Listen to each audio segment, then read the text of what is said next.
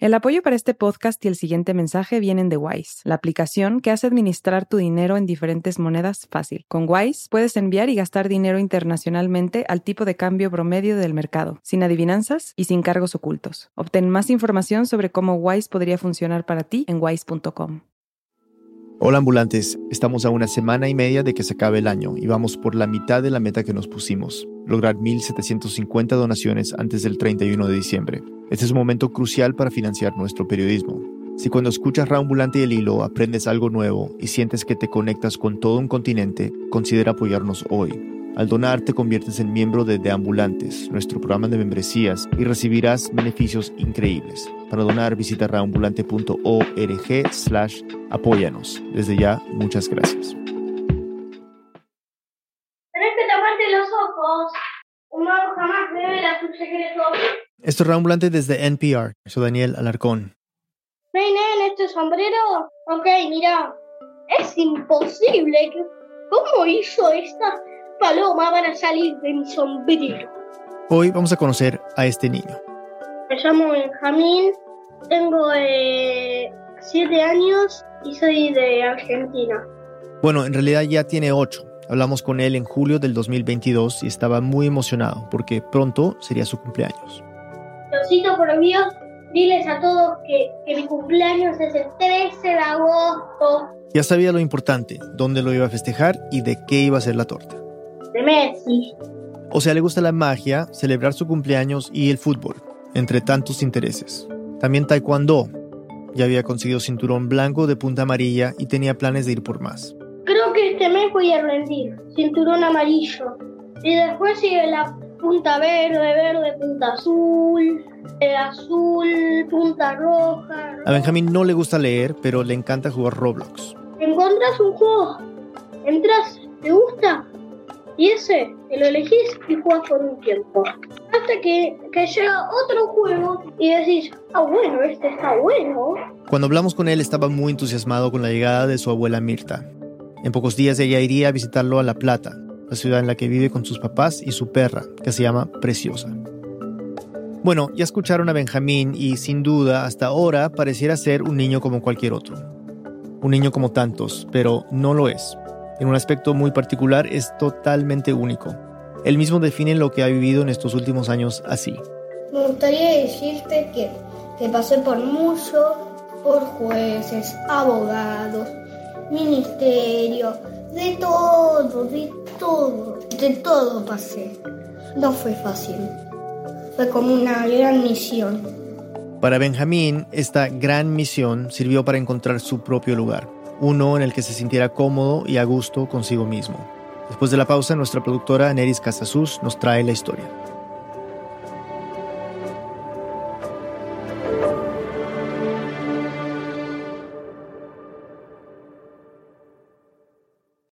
This message comes from NPR sponsor Capella University. With Capella's FlexPath learning format, you can earn your degree online at your own pace and get support from people who care about your success. Imagine your future differently at capella.edu.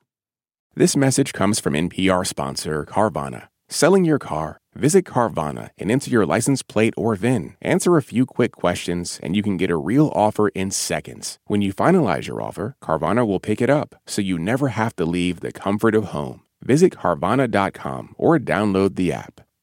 This message comes from NPR sponsor eTrade from Morgan Stanley. Take control of your financial future with eTrade. No matter what kind of investor you are, their tools and resources can help you be ready for what's next. Now, when you open an account, you can get up to $1,000 with a qualifying deposit. Terms apply. Learn more at eTrade.com/npr. Investing involves risks. Morgan Stanley Smith Barney LLC, member SIPC. eTrade is a business of Morgan Stanley. This election season, you can expect to hear a lot of news, some of it meaningful, much of it not. Give the Up First podcast 15 minutes, sometimes a little less, and we'll help you sort it out what's going on around the world and at home. Three stories, 15 minutes, Up First every day. Listen every morning wherever you get your podcasts. Estamos de vuelta en Radio Ambulante, aquí a Neris. La historia de Benjamín es también la historia de sus padres, así que vamos a empezar con ellos. Bueno, mi nombre es Soledad, eh, Soledad Haidt, soy la mamá de Benjamín. Soy Andrés Equiza, soy el papá de Benjamín. Soledad y Andrés se convirtieron en papás de Benjamín el miércoles 13 de agosto de 2014. Ese día, en la semana 40 de embarazo, Soledad dio a luz por cesárea un bebé de 3 kilos y medio. Era su primer hijo y el tercero de Andrés, que ya tenía otros dos hijos de un matrimonio anterior, que en ese momento tenían 12 y 14 años. A Soledad le dieron el alta al día siguiente y durante las primeras horas todo fue felicidad.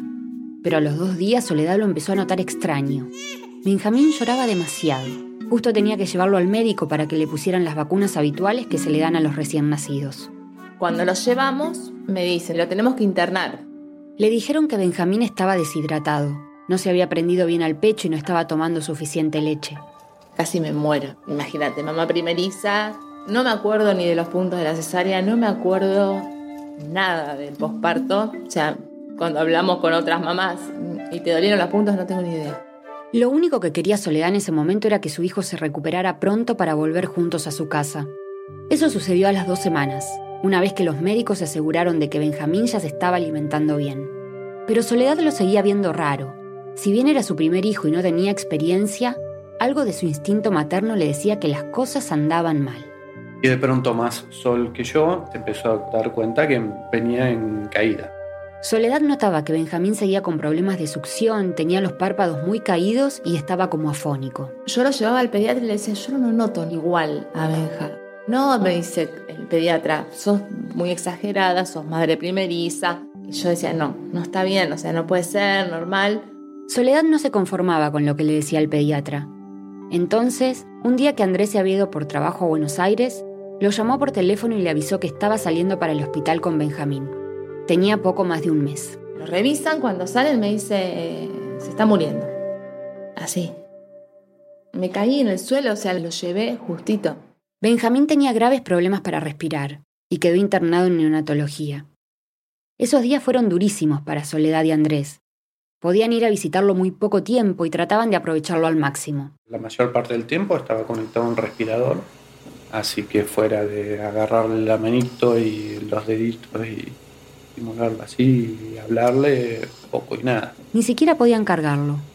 Pero más grave aún era que nadie sabía qué era lo que tenía. Le pusieron sonda catéter, le hicieron estudios, eh, resonancias magnéticas, todo daba bien. Todo daba bien, pero Benjamín seguía como paralizado. Iban los neurólogos a examinarlo, pero tampoco encontraban el diagnóstico. Ya habían pasado casi dos meses de internación hasta que un día, el papá de Andrés, que es pediatra jubilado, le sugirió que le hicieran el examen de botulismo, una enfermedad generada por una bacteria que debilita los músculos, afectando al sistema respiratorio. Los médicos le sacaron una muestra a Benjamín y la llevaron a analizar. Dio positivo. En NEOF celebrábamos que tenga botulismo, era una fiesta. Nada más tenían que esperar a que Benjamín eliminara la bacteria de su cuerpo, y mientras tanto sostenerlo clínicamente con asistencia respiratoria. Benjamín pronto empezó a mejorar y a recuperar el movimiento de sus músculos. Estuvo internado un mes más, y recién cuando comprobaron que sería capaz de respirar y alimentarse solo, le dieron el alta. Tenía algo más de cuatro meses y, entre las dos internaciones, había pasado más de tres y medio en neonatología. Para Soledad fue un regreso a casa feliz, pero a la vez difícil. Cuando llegamos acá lo que yo tenía era pánico. Eh, a la noche no dormía, tenía miedo que no respirase bien, que cuando tomaba la mamadera succione mal y se ahogue y se aspire y tenga que volver, no, no. Pero con los días, el miedo de estar en casa sin el respaldo de los médicos y las máquinas de neonatología se fue disipando. Al darle el alta a Benjamín, los doctores les habían dicho a Soledad y Andrés que cuando cumpliera los seis meses lo llevaran a hacerse un estudio del desarrollo. Querían asegurarse de que tanto tiempo de internación no le hubiera dejado secuelas. Así que, casi dos meses después de salir del hospital, lo llevaron al centro médico que les habían indicado. Ahí los recibió una doctora. Lo mira, lo evalúa y nos dice que paremos de estimularlo porque estaba muy adelantado para su edad. En el estudio, la médica había comprobado, por ejemplo, que Benjamín ya identificaba colores. En general, los bebés logran la visión a todo color a los siete meses y recién a los dos años son capaces de clasificarlos. Andrés y Soledad se miraron sorprendidos. Benjamín había pasado más de la mitad de su vida en neonatología y ellos lo veían solo un ratito cada día. ¿Cómo habrían sido capaces de sobreestimularlo en ese contexto? Pero no atinaron a decir nada. lo que a mí me pasó fue que, listo, está genial, no le afectó nada la internación. O sea, como que no fuimos más allá y nos quedamos con eso. Fue una primera señal, pero en ese momento no le hicieron caso. Por esa misma época también hubo otra señal.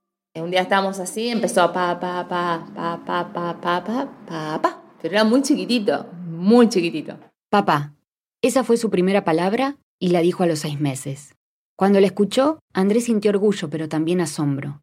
Él ya tenía experiencia como papá, y si su memoria no fallaba, era aún muy pronto para que Benjamín empezara a decir sus primeras palabras. De hecho, la mayoría de los bebés lo hacen cerca del año. Soledad, en cambio, lo tomó con naturalidad. Yo no tenía con quién comparar y como siempre detesté comparar eh, con otros chicos, eh, para mí Benja era normal y era como era, punto. A partir de ahí, Benjamín empezó a sumar cada vez más palabras. Pero lo loco que empezó a hablar y se largó a hablar en nada y, y a conversaciones y a nivel recontra adulto. Empezó a caminar al año, como la mayoría, pero para el año y medio ya formaba frases complejas, mientras que a esa edad los niños recién empiezan con las frases simples de entre dos y cuatro palabras. Sus familiares y amigos les decían que seguramente era porque Benjamín pasaba demasiado tiempo entre grandes, que le hacía falta estar en contacto con otros niños. Soledad recuerda perfectamente un día, cuando Benjamín tenía un poquito más de año y medio, que le dijo una frase muy particular. Estaba yo sentada en el sillón, Benja se había ido al baño y viene con el pañal, o sea, caminando, y me dice, mamá, no quiero más, es incómodo esto. Y para mí en ese momento dije, qué bueno, no voy a tener que luchar con los pañales. A partir de ahí Benjamín dejó de usar pañales sin problemas. En la mayoría de los niños eso sucede recién entre los 2 y los 3 años y suele ser un proceso largo y difícil, no solo para el niño, sino también para sus papás. Pero en el caso de Benjamín fue tan simple que a partir de ese día solo se orinó encima una vez. Las señales seguían ahí, pero para Soledad era muy difícil verlas. No se me cruzaba la idea de que Benja era diferente. Benjamín era además un niño muy observador. Miraba cada situación como si le estuviera sacando una radiografía. Se lo veía muy independiente. Quería vestirse solo, comer solo, pero a la vez era muy demandante. Todo el tiempo quería estar haciendo cosas, pero no las que suelen gustarles a la mayoría de los niños. Y yo le decía en ese tiempo a mis amigas que no me entendían, pero no hay forma de jugar a, a un autito, o sea, nunca jugó con autitos Benjamín. O sea, y por ahí tenía un montón de autitos. Yo me ponía y hacíamos cosas y, y, le decía, bueno, ahora vamos a jugar a esto y vamos a armar esto. No, no, no. No había caso. A Benjamín no le interesaban los autitos, ni los muñecos, ni las canciones infantiles que le cantaba Soledad. Exploraba, en cambio, un tablero de ajedrez que había en la casa. Eso sí lograba captar su atención, al menos por un rato. Ordenaba las piezas y como Andrés solía jugar, pronto aprendió la ubicación de cada una y algunos movimientos. Pero cuando se aburría de eso, quería seguir haciendo cosas. Quería dibujar, tocar el piano, jugar a los dados. Soledad ya no sabía qué más ofrecerle y empezaba a preocuparse. Yo le decía al pediatra, digo, no para. Benjamín todavía no había cumplido los dos años cuando el pediatra les aconsejó que lo llevaran a lo que en Argentina llamamos un jardín maternal. Allí pueden ir niños desde que tienen un mes y medio hasta los dos años. Los dividen en salas, es decir, en distintas aulas de acuerdo a su edad. Sala de lactarios para los bebés más pequeños, sala de deambuladores para los que ya caminan y tienen alrededor de un año, y sala de dos años. Así podría entretenerse y jugar con otros chicos. Andrés recuerda que el médico le dijo a Soledad, Él necesita estímulo y vos necesitan no volver de loca. Así que Soledad y Andrés siguieron los consejos del doctor y anotaron a Benjamín en un jardín tres horas por la mañana. Pero las cosas no salieron bien. Todos los niños dormían la siesta a las 11, pero Benjamín jamás quería dormir y era muy inquieto. Entonces, el tiempo en que todos los nenes hacían la siesta, las maestras dejaban a Benjamín atado a una sillita con un celular, para que no molestara y despertara al resto de los nenes. Un día Soledad y Andrés vieron esa escena a través de las cámaras de video que tenía el lugar. Los padres tenían acceso a esas imágenes a través de una aplicación en su celular para poder ver cómo estaban sus hijos. Al comprobar cómo trataban a Benjamín, pusieron el grito en el cielo y lo sacaron inmediatamente de ahí. Buscaron otro jardín y empezó allí la sala de dos años. Era un grupo reducido de ocho niños. Aunque era el único que iba sin pañales y el más conversador, a Benjamín le gustaba ir y pasar tiempo con otros nenes. A las maestras le llamaba la atención la independencia con la que se movía por el jardín y que trataba de complejizar cada juego que le proponían. Pero los verdaderos problemas empezaron en 2018, cuando pasó al jardín de infantes. En Argentina, el jardín de infantes también se divide en salas de acuerdo a la edad, de 3, de 4 y de 5 años. El ciclo escolar aquí va de marzo a diciembre y el corte para dividir a los chicos es el 30 de junio. Es decir, que un niño puede empezar sala de 3 con 3 años y a mitad del ciclo cumplir los 4. Todo depende de la fecha de nacimiento de cada uno. Cuando Benjamín pasó de la sala de 2 años del jardín maternal a la sala de 3 del jardín de infantes, el grupo se agrandó. De 8 niños pasaron a ser 18. Y Benjamín empezaba a ser muy cuestionador. Si la maestra contaba un cuento fantástico, Benjamín la interrumpía con comentarios del tipo... Señor, no podés estar diciendo que los lobos se ríen porque los lobos no se ríen. La maestra se quedaba totalmente descolocada con los comentarios de Benjamín, y él volvía a su casa y le decía a Soledad, Mamá, me aburro, mis compañeros no hablan, les tienen que repetir dónde van las tazas, les tienen que repetir dónde se ponen las cosas, cómo se lavan las manos. Eh, me dice, yo no sé para qué los repiten, mamá, si ya lo dicen una vez y ya está. Soledad trataba de explicarle que esas eran las normas del jardín y que la maestra quería que él y todos sus compañeros las aprendieran. Pero las explicaciones de Soledad no terminaban de convencerlo y la rutina diaria del jardín le aburría muchísimo. Entonces por ahí estaba sentado y empujaba uno, empujaba otro. Y empezaban los problemas, los nenes empezaban a llorar, el caos. La maestra lo castigaba mandándolo a la dirección, pero para él no era un castigo. Ahí Benjamín se sentía a gusto. Charlaba un rato con la directora del jardín y, lo mejor de todo, sabía que allí había un juego de ajedrez. Un error gravísimo era que un comportamiento de él para llamar la atención lo llevaba a tener lo que, lo que le gustaba. Las autoridades del jardín citaban a Soledad y Andrés a reuniones constantemente. Sabíamos que estaba empezando a tener problemas sociales, problemas de comportamiento, no sabíamos de dónde venía. Era desesperante. En el colegio les pedían que por favor le pusieran más límites a Benjamín. Y él tenía que callarse y aprender a esperar, nos decían en el jardín. Y tiene que ser solidario con sus compañeros que también tienen que, que aprender. Ellos ya no sabían qué hacer. Trataban de razonar con él, de convencerlo a cambiar su actitud, pero nada parecía funcionar. Lo que más les dolía era ver el comportamiento de Benjamín en los actos escolares o en los cumpleaños de sus compañeritos. Era terrible para, para mí como mamá ver que todos los nenes estaban jugando y él no estaba disfrutando de eso. Los juegos le parecían muy simples, entonces molestaba a los compañeros para hacer otro juego que a él le interesaba. O a veces directamente le agarraba la mano a Soledad y le pedía que por favor se fueran a la casa.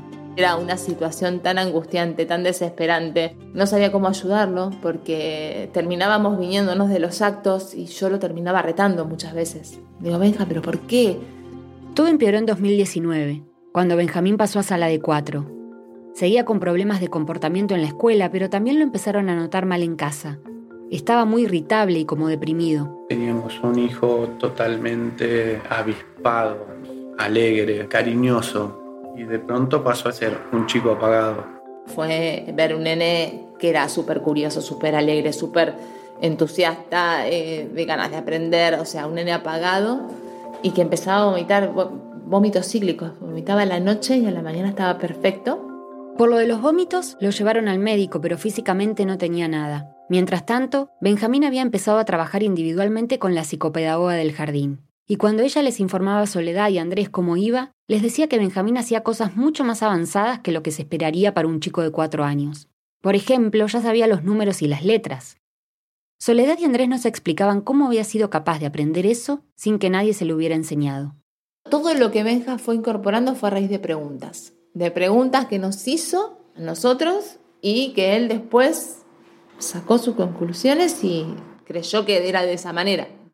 Se acuerda puntualmente que un día estaba cocinando y viene Piojito chiquitito. Mamá, mamá, ¿cuánto es 10 por 8? 80, Benja, ¿para qué quieres saber eso? Nada, y se va. Al rato volvió y le empezó a decir las tablas de multiplicar. 2 por 1, 2, 2 por 2, 4, 2 por 3, 6. Soledad no lo podía creer. Ahí por ahí sí me hacían ruido esas cosas y me daba hasta miedo decir cómo sabe, cómo saca esto. Otra noche, cuando Soledad le estaba leyendo el mismo cuento que le leía todos los días, Benjamín le señaló una frase y le dijo, de acá dice los tres chanchitos. Soledad pensó que se lo estaba diciendo de memoria porque era un cuento que él ya conocía, pero Benjamín insistió. Me leyó una palabra que no me acuerdo cuál era del libro. me di cuenta que sí, que. Esta es la A, la me también. Soledad empezó a hacerse la idea de que su hijo tal vez sí era, de alguna manera, distinto. Quizás había llegado el momento de empezar a escuchar las señales que durante cuatro años había querido ignorar. Andrés, en cambio, había hecho ese clic un poco antes. Todos los días él se encargaba del baño de Benjamín. Era un espacio que los dos disfrutaban muchísimo jugando y charlando de cualquier cosa. Un día, una de esas charlas lo dejó Andrés con la boca abierta. Así como de la nada, Benjamín, con no más de cuatro años, le empezó a hablar del infinito. Él llegó a través de los números, me lo empezó a explicar. Cada vez podés tener números más grandes. Y siempre le podés seguir sumando, así que siempre hay un número más grande. Así que eso, eso es el infinito. No solo había llegado al concepto del infinito, sino que lo había hecho de una manera abstracta. En cada baño, Andrés le redoblaba el juego. Que cuente del 1 al 10, y ahora de forma regresiva del 10 al 1, y después en inglés. Benjamín lo hacía como si nada, y Andrés no podía creer que fuera capaz de hacer una cuenta regresiva con números que no usaba mucho. A partir de ahí, Andrés se levantaba en la mañana y antes de irse a trabajar le dejaba pegado en la ladera un papel con una secuencia de varios números, que cada número doblara al anterior o que se le sumaba algo, pero uno de los números siempre estaba borrado, y Benjamín tenía que descubrir cuál era. Cuando se despertaba, Benjamín desayunaba y se iba para la ladera a ver la secuencia. Después lo llamaba por teléfono Andrés. Papá, ya lo descubrí, es el 7, es el... Eso, bueno, le encantaba. Benjamín era capaz de hacer todas estas cosas en su casa, y a veces también lo hacía con la psicopedagoga. Pero otras, como cuando la directora del jardín le pedía que escribiera su nombre, empezaba a hacer garabatos. Un día, cuando Andrés lo fue a buscar a la escuela, vio que Benjamín le estaba pidiendo ayuda a la maestra para abrocharse la chaqueta. Le pareció rarísimo, porque Benjamín se vestía completamente solo desde hacía ya mucho tiempo. Para los directivos del jardín la situación era muy confusa. Entonces le decían a Andrés y Soledad que todos los papás creen que su hijo es muy inteligente, pero que cuando le habían pedido a Benjamín que escribiera su nombre, no había hecho más que un conjunto de rayas. Entonces, claro, era como decir, vos me estás diciendo que el chico escribe, pero yo lo traigo acá y no escribe. O sea, no es que era el nene brillante que la clase te hacía operaciones, no. En algunos momentos mostraba y en otros no.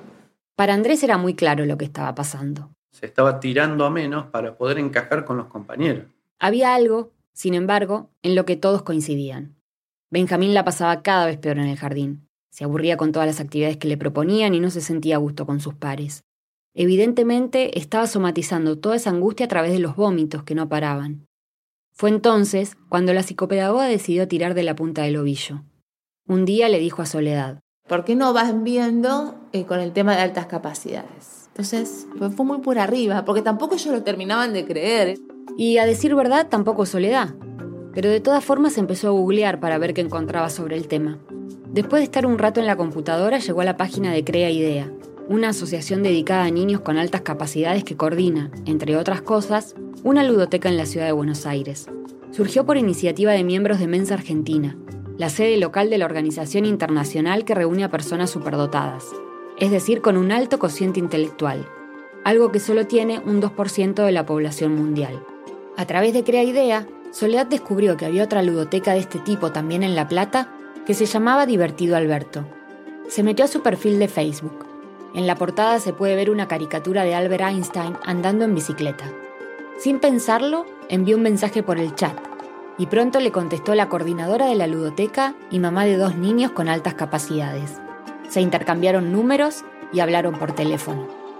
Le empecé a contar toda la historia que, de Benja en un mar de mil emociones y de mil sensaciones cuando no sabes qué es lo que le pasa a tu hijo. Eh, por un lado te hablan de superdotación, que no, no entendés nada, empezás a buscar. Pero para esta mamá fue súper fácil entenderla. Mientras la escuchaba recordaba todo lo que ella misma había tenido que pasar tiempo atrás con sus hijos. Entonces como que me sentí espejada en otra mamá. Por lo que le contaba Soledad, estaba bastante claro que Benjamín era un niño con altas capacidades. Pero para corroborarlo, le recomendó que fueran a ver a Patricia Simago, una psicóloga especialista en el tema que durante siete años fue la coordinadora de la ludoteca de Crea Idea en Buenos Aires. Soledad le envió un audio de WhatsApp a Patricia y le contó lo que le pasaba a Benjamín, que se aburría en el jardín, que desafiaba a las maestras, que todo el tiempo quería aprender cosas nuevas. Al escucharla, Patricia reconoció en Soledad a los tantos papás que ya había atendido antes. De alguna manera todos intentan justificarse, que no saben si su hijo tendrá o no altas capacidades, que no fueron ellos quienes les enseñaron todas las cosas que sabe. Lo primero que quería Patricia era conocer a Soledad y Andrés. Les dio una cita en su consultorio de Buenos Aires. En esa primera entrevista hicieron un recorrido por toda la vida de Benjamín. Hablaron sobre los hitos del desarrollo, sobre cómo se alimentaba y cómo dormía, a qué jugaba, cómo estaba en el jardín, qué lo frustraba. Recién después de hablar con ellos, agendó una cita con Benjamín. A él le dijeron que iría a jugar con Patricia. No le mencionaron nada acerca de que sería evaluado. Entró contento al consultorio. Patricia lo notó muy observador e independiente, y sobre todo, muy conversador para ser un niño de cuatro años. Esta es Patricia. El lenguaje era una cosa impresionante. Todo preguntaba y además muy de, interesarse, muy de, de mirar a los ojos y de preguntarte, hola, ¿cómo estás? Patricia tenía un liquid paper en su escritorio y Benjamín le preguntó qué era eso. Ella le explicó que era un corrector líquido para borrar sobre papel. Él sabía escribir perfectamente, entonces em, empieza a escribir, ah, me das un papel para escribir, sí, dale, y se equivoca a propósito, y dice, uy, me equivoqué. Muy estratégico, ¿no? Muy de esto de, bueno, quiero el líquido, entonces voy me voy a equivocar a propósito para, este, para corregirlo. Hay varios test para medir el cociente intelectual, o CI. Patricia le hizo el test de la escala de Wechsler para niños. Este tipo de pruebas mide la capacidad de las personas para aplicar razonamiento lógico y resolver problemas. En el caso del test de Wechsler, la media de la escala siempre se encuentra en 100. El rango comprendido entre 90 y 109 se considera la puntuación estándar. Quienes obtienen entre 120 y 129 están bastante por encima del promedio, y quienes obtienen puntuaciones de más de 130 son considerados superdotados. Pero si bien el resultado del test se puede obtener en el mismo día, para dar un diagnóstico Patricia necesitaba mucho más que eso. Así que lo vio varias veces más. Conversaba con él para ver cómo se desenvolvía, qué era lo que sentía, cuáles eran sus intereses. Se evalúa lo que es la parte cognitiva, em, la parte de creatividad, la parte de la personalidad. O sea, no es solo el CI, no es tan solo el número, sino también todas las otras características que lo hacen. Después de los encuentros con Benjamín, Patricia ya había llegado a una conclusión. En unos 10 días les entregaría un informe detallado, pero quiso llamar a Soledad para ir adelantándole el diagnóstico psicológico. Era un día de mucho frío cuando Soledad recibió la llamada de Patricia. Estaba en el auto esperando que Benjamín saliera de su clase de fútbol. me dice, ya tengo el informe, me falta terminar de escribirlo, pero me dice, Benja, eh, tiene altas capacidades, Benja es súper dotado. Soledad se quedó muda. Y yo lloraba como un chico, no podía contestarle a Pato, no podía. En el fondo quería que no. Es, totalmente increíble. Porque cualquiera de afuera dice, pago para que mi hijo sea superdotado. Digo, ¿y ahora cómo seguimos? ¿Y ahora cómo, cómo se va a adaptar? Y bueno. Patricia le contó a Soledad que durante la evaluación había comprobado que Benjamín era muy inteligente y creativo, Destacaba en matemáticas, pero también tenía un alto razonamiento verbal y un gran poder de abstracción. Le explicó que muchas de las cosas que le pasaban a Benjamín también le ocurrían a otros niños superdotados. Son intensos, curiosos, perfeccionistas, tienen baja tolerancia a la frustración y a la injusticia. Hablan y razonan como adultos y les cuesta trabajar en grupo. Incluso ese comportamiento errático que a veces tenía Benjamín, lo de hacer garabatos cuando le pedían que escribiera su nombre, lo de buscar ayuda para cerrarse la chaqueta cuando sabía hacerlo solo, es algo característico de los niños superdotados. Se camuflan cuando empiezan a ver la diferencia con sus pares, cuando se dan cuenta de que ellos saben hacer muchas más cosas que el resto de sus compañeros. Eso que Andrés había definido intuitivamente como se está tirando a menos, tiene este un nombre clínico, síndrome de bajo rendimiento. Por eso es muy común que, pese a su inteligencia, estos niños tengan bajas calificaciones en la escuela, durante esa llamada, a Soledad se le pasaron por la cabeza los últimos cuatro años de su vida como si fueran un flash. Cuando yo me enteré de que Benja era superdotado, yo me di cuenta que no había tenido bebé. Nació y de repente pasé a tener un adulto chiquitito eh, y me costó muchísimo. Un adulto chiquitito que no quería jugar a los autitos con ella, pero que en cambio le preguntaba cuánto era 10 por 8 mientras cocinaba. Soledad seguía procesando la noticia cuando se la contó Andrés, pero él, en ese primer momento, fue un poco más optimista. Pensó que ahora que ya tenían un diagnóstico claro, sería más fácil ayudar a Benjamín. Sin embargo, no tardó en darse cuenta de que había pecado de ingenuo. Después empieza el, calvario de saber realmente qué es tener altas capacidades. Ahí descubrí que es una bendición o una maldición. O quizás serían las dos cosas a la vez. Una pausa y volvemos.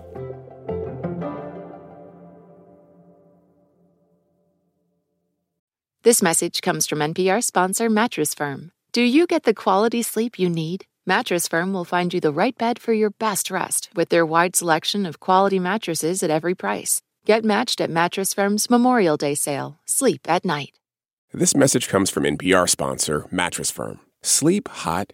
Mattress Firm's sleep experts can match you with a cooling mattress from the Temper Breeze collection from Tempur-Pedic, so you can experience measurably cooler sleep all night. Get matched at Mattress Firm's Memorial Day sale. Sleep at night. This message comes from NPR sponsor Project Lead the Way. In today's changing world, every teacher deserves a STEM ally. Project Lead the Way is a proven national leader in science, technology, engineering, and math education for pre K through high school. They strive to help teachers make every student in every grade STEM successful through interactive, problem based learning. Learn more and find a school with Project Lead the Way near you at pltw.org/npr.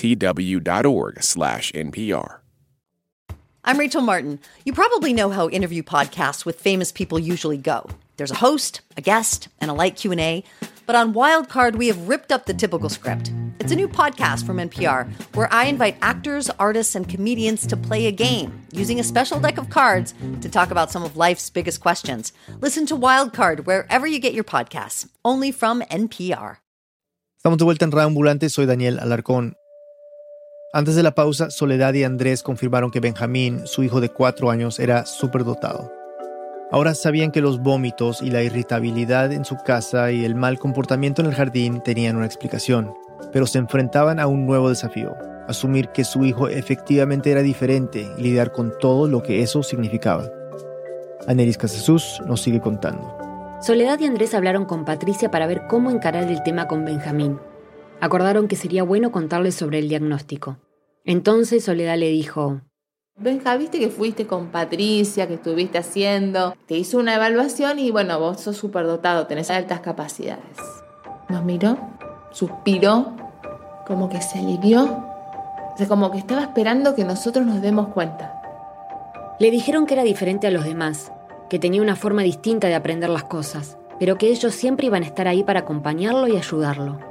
A partir de ese momento, dejó de tener vómitos por las noches era como si necesitara que, de una vez por todas, lo vieran tal como era. Y bueno, de ahí trabajar todos, porque nosotros no sabíamos ser padres de un chico de altas capacidades, es algo completamente diferente. Soledad y Andrés siguieron yendo a consultas con Patricia. Necesitaban orientación para manejarse con Benjamín en la casa.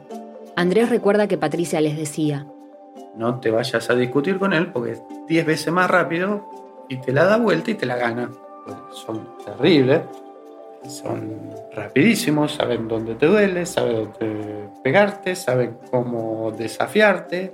Entonces, discutir no. No discutas, no pelees, porque es un adolescente de cuatro años. Tenían que encontrar la forma de ponerle límites desde otro lugar. Con él no funcionaba el autoritarismo. Necesitaba entender por qué tenía que hacer cada cosa que sus papás le decían. El tema es que él, hasta que no, no le cierra un tema, no, no te para de preguntar. Es una pregunta, la repregunta. Establecieron una especie de democracia en la casa con dos reglas básicas, amor y respeto. Y Patricia los ayudó con algunas técnicas para poder contener las emociones de Benjamín. Por ejemplo, si se frustraba mucho cuando perdía un juego, decirle que eso era también parte del aprendizaje. Explicarle que algunos límites eran innegociables, pero que otros los podían consensuar que muchas veces ellos realmente no sabían las cosas que les preguntaba, pero que podían buscar información y aprenderla juntos. Benjamín también comenzó a ir a los encuentros mensuales de la Ludoteca de La Plata y la pasaba súper bien. Por fin se sentía a gusto. Soledad y Andrés disfrutaban al verlo llegar. Era como si todos esos niños tuvieran un imán con el que se atraían entre sí. Jugaban juegos de mesa, hacían experimentos, conversaban de cosas que les interesaban. Pero además para Soledad y Andrés era un espacio de catarsis. Podían compartir su experiencia y aprender de otros padres. Por ejemplo, que la mente de un superdotado funciona muy diferente al del 98% del resto de las personas del planeta. Tienen una forma distinta de procesar la información y una mayor eficiencia a nivel neuronal. Eso se puede ver incluso en los estudios por imágenes, pero Soledad me lo explicó de una forma más fácil. Imagínate eh, un cerebro y una selva, o sea, un montón de ramas, un montón de hojas, un montón... Bueno, esa sería la mente de un superdotado cuando recibe una información o cuando trata de resolver algo. O sea, no va a lo concreto, siempre se ramifica. Si a un nene, por ejemplo, como Benja, le decís 2 más 2, por ahí se te queda mirando. Pero se te queda mirando porque está buscando la complejidad, porque no puede entender que sea tan simple lo que le estás preguntando. Junto con el psicodiagnóstico, Patricia había elaborado un informe especial para el jardín de Benjamín. Ahí constaba que Benjamín es superdotado, es decir, que su CI es mayor a 130, pero no se especificaba el número exacto. Es que hay un consenso general entre los padres por mantenerlo en reserva y así evitar que se genere una especie de competencia. Además, muchas veces es un número que puede ser malinterpretado por los docentes. En ese informe, Patricia recomendaba que al año siguiente, en 2020, con Benjamín de 5 años, empezara directamente primer grado de la escuela primaria, junto a compañeritos de 6 años es decir, que se saltara a la sala de 5 del jardín. No solo ya sabía mucho de los contenidos que se dan en ese grado, sino que tenía la madurez suficiente como para estar con niños mayores. Esto fue en agosto de 2019, a mediados del ciclo escolar. Pero para poder implementar esa promoción que sugería Patricia, Benjamín debía pedir una autorización a la Dirección General de Cultura y Educación de la provincia de Buenos Aires, es decir, lo que sería el Ministerio Provincial de Educación y es que la Ley Provincial de Educación establece que las salas de 4 y 5 del Jardín de Infantes son obligatorias para todos los niños, así como también los 6 años de educación primaria y los 6 de secundaria. Mientras esperaban la autorización del Ministerio, en el jardín lo pasaron momentáneamente de la sala de 4 a la sala de 5 por esa mitad de año que quedaba. Según les había dicho Patricia, sería también mejor para Benjamín porque podría cerrar el ciclo del jardín de infantes con un egreso a fin de año. Pero el cambio de salita no fue como esperaban. Los padres de sala de cinco no lo querían a Benja.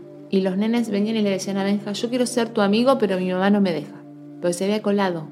Hasta hicieron dos reuniones para hablar del caso de Benjamín y de niños superdotados, pero no les quisieron informar a Soledad ni a Andrés sobre el contenido específico de esos encuentros. Fue enseñarse, enseñarse con un nene adulto.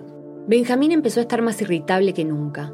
Soledad iba cada rato al ministerio para tratar de apurar las cosas, pero todo era muy burocrático. Y como el cambio de sala había generado conflicto entre los padres, el jardín decidió devolver a Benjamín a sala de cuatro. Era romperlo a Benja de todos lados. O sea, nadie se preocupó por resguardarlo en ese momento. Y nosotros como papás que estábamos en el medio de algo nuevo. O sea, era todo desorganizado, dentro de, no sé, de un mar todo revuelto, y Benja en el medio. Soledad y Andrés sentían que el jardín estaba manejando muy mal las cosas. Más de una vez ellos les habían ofrecido la capacitación gratuita que hace Mensa para los maestros, y por una cosa u otra, nunca lo habían puesto en marcha. Recién en diciembre de 2019, al final del año escolar, el ministerio autorizó la promoción de Benjamín para que pasara de sala de 4 a primer grado. Para que Benjamín tuviera ese cierre de ciclo que les había aconsejado Patricia, terminó participando del acto de egreso de la sala de 5 pero del turno mañana. De esa forma, no tendría que cruzarse con los padres del turno tarde que lo habían rechazado. Vos imaginate la crueldad.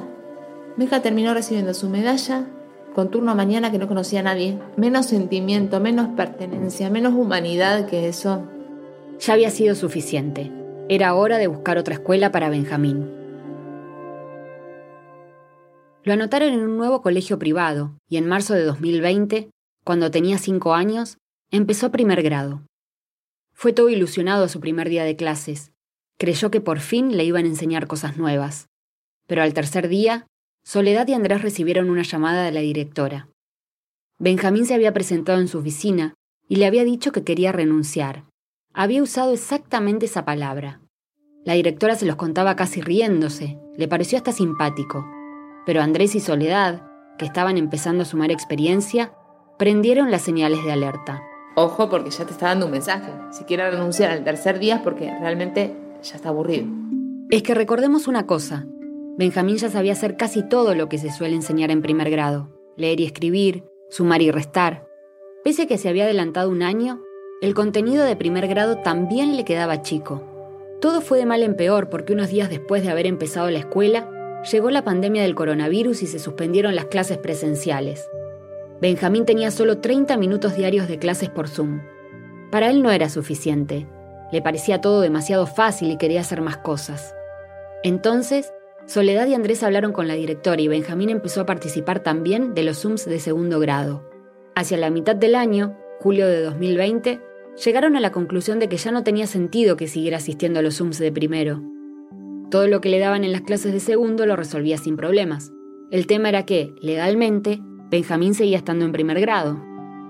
Para regularizar esta situación, Soledad y Andrés pensaron en un plan, que Benjamín rindiera libre segundo grado, es decir, que a través de un examen certificara que ya sabía todo el contenido correspondiente a ese grado. Pero este tipo de exámenes de validación no está permitido en la provincia de Buenos Aires, donde ellos viven. Porque, como ya dijimos, la ley establece la obligatoriedad de asistencia para los seis años que dura la primaria. Entonces averiguaron para hacerlo en la ciudad de Buenos Aires, un distrito que sí permite este sistema. Pero antes de poner en marcha el plan, hablaron con Benjamín. Le preguntaron si quería rendir el examen y él dijo que sí. En noviembre de 2020, con seis años, Benjamín hizo el examen de segundo grado. Fue oral y escrito vía Zoom, porque aún seguían las restricciones por la pandemia. Andrés y Soledad no estaban seguros de cómo saldrían las cosas. Ya sabían que cuando Benjamín se sentía evaluado, solía camuflarse. Pero esta vez no lo hizo. Espectacular, sacó 10 en todo. Desde ese momento, Soledad y Andrés se quedaron tranquilos. Además de haber cursado segundo grado por Zoom en el Colegio de La Plata, tenían el certificado de la ciudad de Buenos Aires en el que constaba que había aprobado el año con calificación sobresaliente. Así que a fin de año, Soledad presentó todos los papeles en la escuela para matricularlo en tercer grado, es decir, que iría dos años más avanzado que los chicos de su edad. Pero ahí se llevaron una sorpresa. La directora les dijo que, como el examen había sido en otra jurisdicción, igual necesitaban la autorización especial del Ministerio de la provincia. Soledad no lo podía creer. Otra vez deberían lidiar con toda la burocracia. Juntó todos los papeles y los presentó ante el Ministerio. Pasaban los días y no tenían respuesta. En marzo, cuando estaban por empezar las clases, aún seguían esperando una resolución. Pero Andrés y Soledad se pusieron firmes. Hablaron con una inspectora del Ministerio de Educación Provincial. Le dije, Silvia, Benjamín no va a empezar repitiendo el año. No, pero si vos no lo mandás, eh, te vas a meter en un lío porque tengo que hacer una denuncia, te va a ir al asistente social. Le digo, mira, que venga, que venga asistente social, que venga el ministro, que venga quien tenga que venir. O sea, yo no voy a hacer que mi hijo, por una cuestión de ustedes y de arriba, que no me contestan, repita algo que ya no solamente cursó, sino que también rindió libre. Después de esa charla, lograron que el inspector y la directora de la escuela le dieran una autorización de emergencia para que empezara en tercer grado hasta que se expidiera el ministerio. Ese año las clases comenzaron en forma presencial, y Benjamín estaba contento. Por fin sentía que estaba aprendiendo algo nuevo. Pero en junio, cuando Benjamín ya había cursado la mitad de tercer grado, el ministerio emitió su resolución. Benjamín debía volver a segundo grado. Argumentó que, por un lado, ya se le había permitido un adelantamiento en forma excepcional y por única vez cuando pasó de sala de cuatro a primer grado, y por otro, que debía estar seis años calendario en la escuela primaria, tal como indicaba la ley. Soledad y Andrés todavía recuerdan la reunión por Zoom que tuvieron con la funcionaria del ministerio cuando les dio la noticia. Y yo decía, ¿esto es en serio? Digo, vos me estás diciendo que mi hijo después de estar medio año, medio ciclo lectivo, en un grado, con unos compañeros, simplemente porque provincia dice que cada chico tiene que estar sentado seis años, ¿lo tengo que hacer retroceder? O sea, ¿dónde estás velando por, primero, la salud de mi hijo emocional, los derechos de él? O sea, ¿dónde queda Benjamín de todo esto? Andrés y Soledad estallaron de la bronca. Y dijimos, esto hay que frenarlo. O sea, no vamos a dejar que lo sigan rompiendo a Benja ni que sigan rompiendo a más chicos. Ahí dijimos un basta. Éramos otros padres, no los del 2018-19, con más experiencia, ya eh, saturados del manoseo de los sistemas educativos. Sistemas educativos que, según Soledad, no están preparados para las diferencias. Todos los chicos tienen que calzar 35 de zapatos. Da igual que te quede grande o que te quede chico. Si te queda chico, aguántate el dolor. Si te queda grande, aguántate lo que te baile. Soledad y Andrés decidieron entonces ir a la justicia. Fueron al Colegio de Abogados de La Plata para buscar quién los representara. Y dentro de la lista de abogados matriculados estaba ella. Mi nombre es Fabiana Rogliano, soy abogada de Benjamín. Fabiana es especialista en derechos de niños y adolescentes. Recuerda muy bien el día que, después de haberse reunido con Soledad y Andrés, conoció a su pequeño cliente. Cuando se acerca a mi escritorio, lo primero que me dice es, yo no sé lo que vas a hacer vos y no me importa lo que vas a hacer, lo único que te digo es que si no lo lográs, yo a la escuela no vuelvo. Fabiana les explicó a Soledad y Andrés que se estaban vulnerando dos derechos básicos de Benjamín. Por un lado, el derecho a la educación. Y otra era el derecho a la salud, porque consecuentemente de este rechazo se le generaban a él un montón de cuestiones desde su aspecto psíquico, emocional. Y que por ello podían iniciar una demanda contra el Ministerio de Educación Provincial. Fabiana entonces redactó un documento donde pedía que Benjamín pudiera continuar el tercer grado y lo presentó en los tribunales de justicia. Acompañó el escrito con el psicodiagnóstico elaborado por Patricia y con los resultados del examen libre de segundo grado que había rendido en la ciudad de Buenos Aires. También con un informe del colegio en el que decían que Benjamín había podido generar vínculos sociales con su grupo de pares y había logrado un sentido de pertenencia en tercer grado, alcanzando una estabilidad emocional. Mientras el caso avanzaba en la justicia, Fabián y los papás de Benjamín lograron, con una medida expeditiva, que no lo movieran de grado. Ahí yo reviví. Benja estaba a resguardo, no lo podían volver para atrás. Y ahí a empezar con toda la, la movida legal. Pidieron la intervención en el caso del asesor de menores y de la Defensora Nacional de Niños y Adolescentes. Ambos quisieron conocer a Benjamín. Y luego el juez también lo quiso entrevistar. Soledad sabía que ese era el camino que tenían que seguir, pero por momentos no soportaba que Benjamín tuviera que pasar por esa situación. Yo le pedía a, Fabiana y al juez, basta de observarlo. Desde que tiene uso de razón, prácticamente está siendo observado.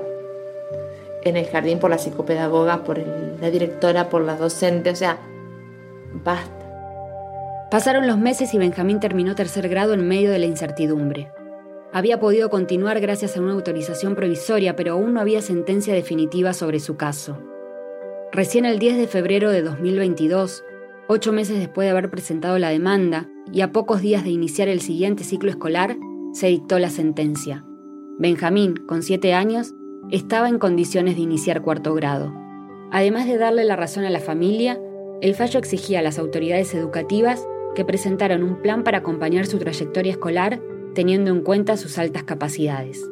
El caso de Benjamín sentaba un precedente. No hay otro caso de altas capacidades con, un fallo judicial tan contundente y que ordena a, la Dirección General de Escuelas, digamos, un poder que ordena a otro poder en efectuar un plan que los contemple y que no los deje fuera del sistema. En marzo de 2022, Benjamín empezó cuarto grado en otro colegio privado. Volver a cambiar de escuela, fue como dar inicio a una nueva etapa. Fue el primer año que empezó físicamente y legalmente en el mismo lugar y por suerte empezó súper contento, tiene un colegio que es una maravilla. Lo cuidan, lo, resguardan un montón, con límites obviamente. Soledad y Andrés encontraron una escuela donde están dispuestos y tienen ganas de aprender a lidiar con niños de altas capacidades. De hecho, Patricia, la psicóloga, ya fue a darles una charla a los docentes sobre el tema les habló sobre las características y los mitos de los niños superdotados y sobre qué pueden hacer con ellos para lograr que aprendan y se sientan a gusto en el aula. Además, los maestros, los funcionarios del ministerio y los papás de Benjamín se reúnen periódicamente para ver si hay que hacer ajustes en su plan de estudios.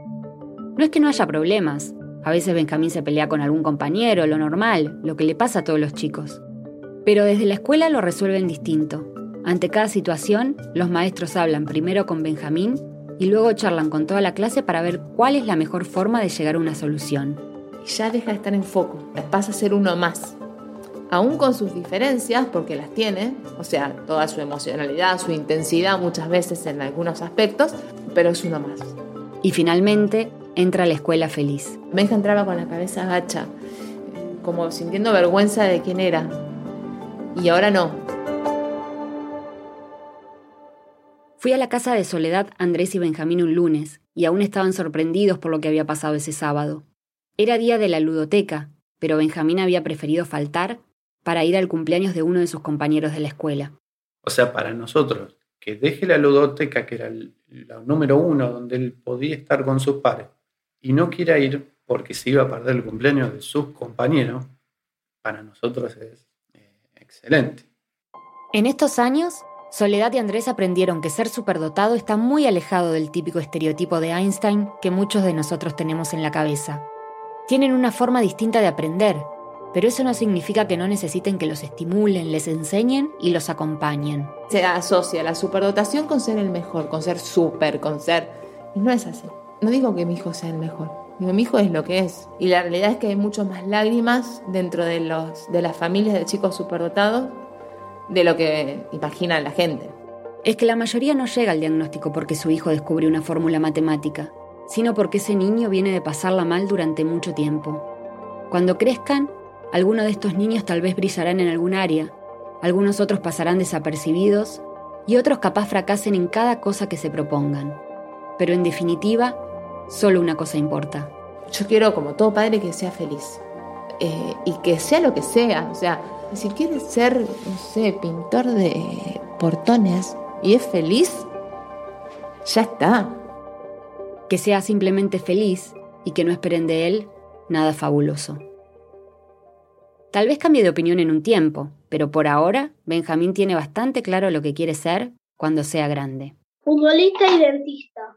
La elección tiene una explicación bastante contundente. Porque si, si sos dentista te pagan un montón de plata. Y así más fácil comprarte una casa. Bueno, una casa y algo más. Y comprarme la Play 6 cuando salga. ¿Ahora tenés Play? 5 menos 2. 5 menos 2, 3. Tengo la Play 3. Y es que Benjamín, como cualquier niño, no puede dejar de ser el que es. En su caso, un superdotado. 5 menos 2 en vez de 3. ¿Para qué hacerlo simple si complicado es más divertido? La semana pasada Benjamín terminó de cursar cuarto grado y en marzo de 2023 empezará quinto con 8 años. Tendrá dos años menos que sus compañeros de clase. Aneris habló con una representante del Ministerio de Educación de la provincia de Buenos Aires. Dijo que a raíz de la experiencia de Benjamín están revisando normativas y procesos internos para no volver a cometer los mismos errores. Si bien no está del todo probado, se estima que la superdotación es en la mayoría de los casos hereditaria, pero hasta el momento ni Andrés ni Soledad han querido hacerse el test para conocer su CI. Prefieren no saber. Aneris Casasus es productora de Radio Ambulante y vive en Buenos Aires. Esta historia fue editada por Camila Segura y por mí. Bruno Celsa hizo el fact-checking. El diseño sonidos de Ana Tuirán y Remy Lozano con música original de Remy. Un agradecimiento a los doctores Ignacio Apendino, Diego Montes de Oca, Gabriela Morel, Franco Escátolo y Esteban Baucheret por su ayuda con esta historia. El resto del equipo de Radio Ambulante incluye a Paola Aleán, Nicolás Alonso, Lisette Arevalo, Andrés Aspiri, Pablo Argüelles, Diego Corso, José Díaz, Emilia Herbeta, Camilo Jiménez Santofimio, Juan David Naranjo, Ana Páez, Laura Rojas Aponte, Barbara Sawhill, David Trujillo, Elsa Liliana Ulloa y Luis Fernando Vargas. Natalia Sánchez Loaiza es nuestra pasante editorial. Selene Mazón es nuestra pasante de producción. Carolina Guerrero es la CEO. Raumblant es un podcast de Raumblant Studios. Se produce y se mezcla en el programa Hindenburg Pro. Raumblant te cuenta las historias de América Latina. Soy Daniel Alarcón. Gracias por escuchar.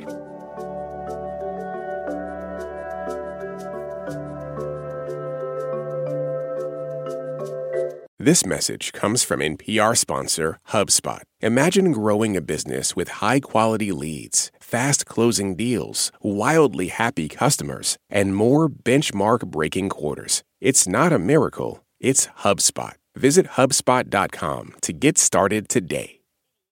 This message comes from NPR sponsor Acorn TV. Acorn TV is brilliant television told brilliantly, from charmingly cozy mysteries to daringly dark dramas. Visit acorn.tv for a 30 day free trial with promo code NPR. Acorn TV, brilliant.